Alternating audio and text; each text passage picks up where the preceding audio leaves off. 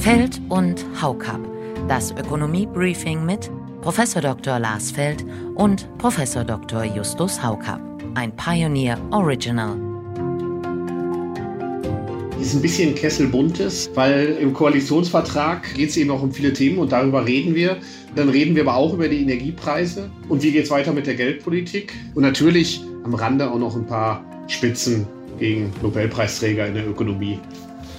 Ja, man könnte vielleicht auch sagen, in Anlehnung an Beckets Warten auf Godot, das ist hier ein Warten auf Olaf.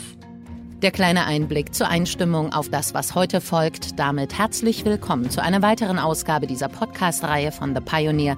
Mein Name ist Josie Müller, ich bin die Redakteurin in Berlin. Mir zugeschaltet sind aus Düsseldorf Justus Haukapp und diesmal nicht aus Freiburg Lars Feld. Schönen guten Tag.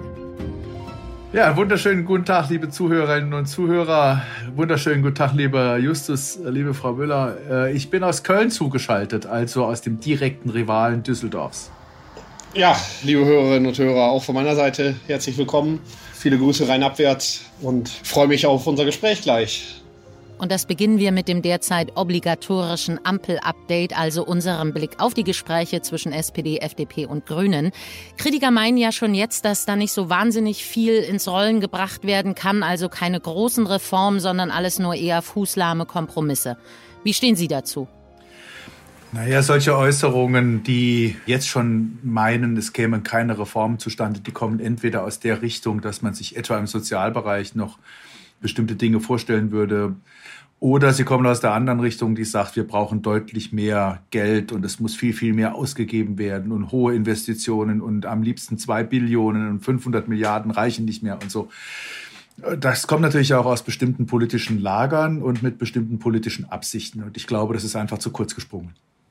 Ich bin da ein bisschen skeptischer als du, Lars. Ich sehe zwei Möglichkeiten. Äh, jetzt letztendlich ist es so, wir haben eine Konstellation, die äh, auch teils ganz unterschiedliche Vorstellungen hat und da wird man Kompromisse machen können. Und es gibt jetzt zwei Arten von Kompromissen, so ein bisschen aus meiner Sicht. Entweder, und das ist die Gefahr, die, glaube ich, einige sehen, man sagt, okay, dann machen wir doch bei allen Dingen nichts so richtig. Man versucht in allen Fragen jedem gerecht zu werden und das ist dann, kann häufig sein, dass man nicht so viel macht.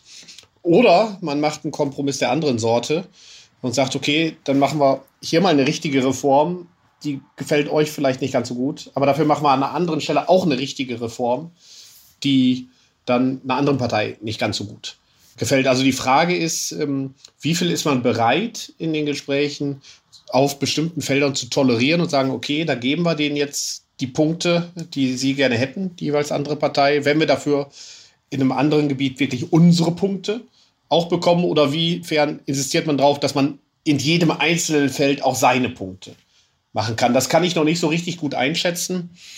Ich würde mir eher wünschen, dass man ein paar richtige Reformen macht, auch wenn mir die dann nicht vielleicht alle hundertprozentig gefallen, als äh, zu sehr nachher im Klein-Klein und äh, bei jedem Feld den Kompromiss macht, der keinem hilft. Aber ich hatte eigentlich, wenn ich mal noch was sagen darf, gehofft, Frau Müller, dass Sie uns fragen, ob wir nicht gute Ratschläge hätten, wer denn geeignet ist als amerikanischer Finanzminister. ja, das hätte ich ja gleich. Ich wollte uns nur erst mal warm laufen lassen. Da sollten wir doch vielleicht mal ein paar Tipps über den Teich senden, Lars. Also kurz zur Erklärung, wer es nicht mitbekommen hat. Unter anderem der US-Ökonom Joseph Stiglitz meint, dass Deutschland mit der FDP am Finanzruder kaputt gespart werden würde. Das sei die größte Gefahr für Europas Demokratie. Robert Habeck sei die viel bessere Wahl. Also, welche Empfehlung hätten Sie denn fürs US-Finanzministerium? Ja, warum nicht gleich Präsident? Ja, also du weißt ja nicht, wie lange Joe Biden noch äh, unterwegs ist und sind ja auch bald Midterm-Elections. Also wir könnten uns da ganz viel vorstellen, wie wir als Ökonomen ähm, in Zukunft versuchen würden, die amerikanische Finanzpolitik zu beleben, damit da was Vernünftigeres rauskommt als bisher.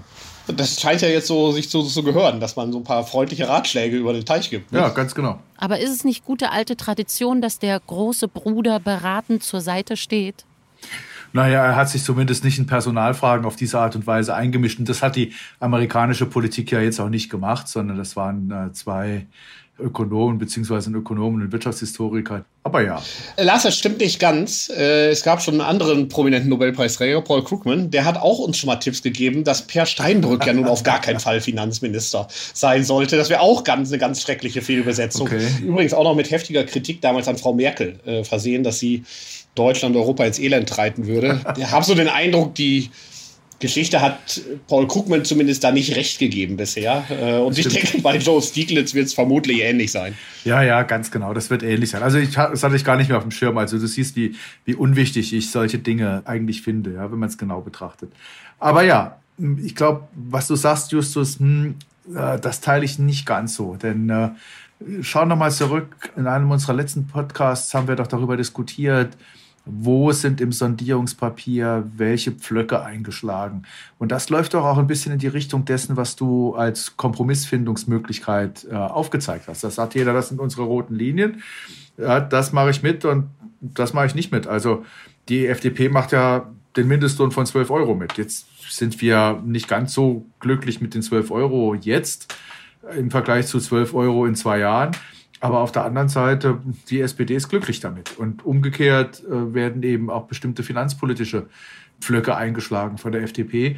Und die Grünen bekommen ihre Klimapolitik in großem Stil. Was das am Ende dann alles genau heißt, werden wir erst im Koalitionsvertrag sehen und bei der Umsetzung. Aber ich finde das nicht so negativ. Und was man auch sagen muss, ähm, ich glaube schon, es zieht sich ja wie ein roter Faden durch das Sondierungspapier, dass die Reform der Genehmigungsverfahren, der Bewilligungsprozesse, wenn die das wirklich ernst nehmen, da kann schon viel passieren. Das wäre eine größere Verwaltungsreform, die man dann machen könnte. Und ich glaube, dass da alle drei letztlich dahinter stehen.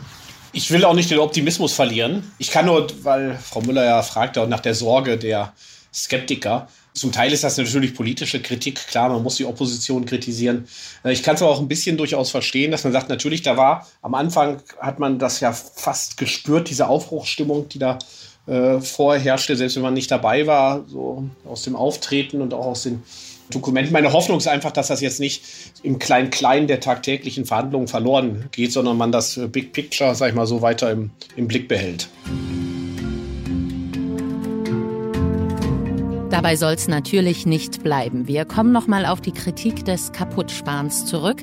Wir sprechen aber auch über den Steuerstreit. Kann es Entlastungen an der einen Stelle geben ohne an anderer mehr zahlen zu lassen.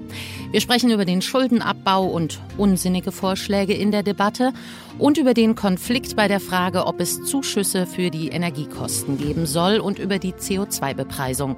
Schlussendlich geht es noch zur Bundesbank. Wer folgt nach dem Abgang von Jens Weidmann? Wird im Lager der Tauben gesucht, aber ein Falke gebraucht?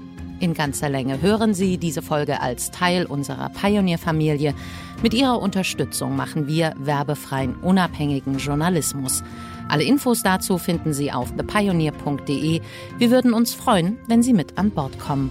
Wir wünschen Ihnen einen schönen Restsonntag. Alles Gute. Ciao. Ja, auch von mir ähm, alles Gute, einen erfolgreichen Start in die Woche ähm, oder eine erfolgreiche Restwoche und bis demnächst wieder bei Feld und Haukap. Feld und Haukap. Das Ökonomie-Briefing mit Prof. Dr. Lars Feld und Prof. Dr. Justus Haukap.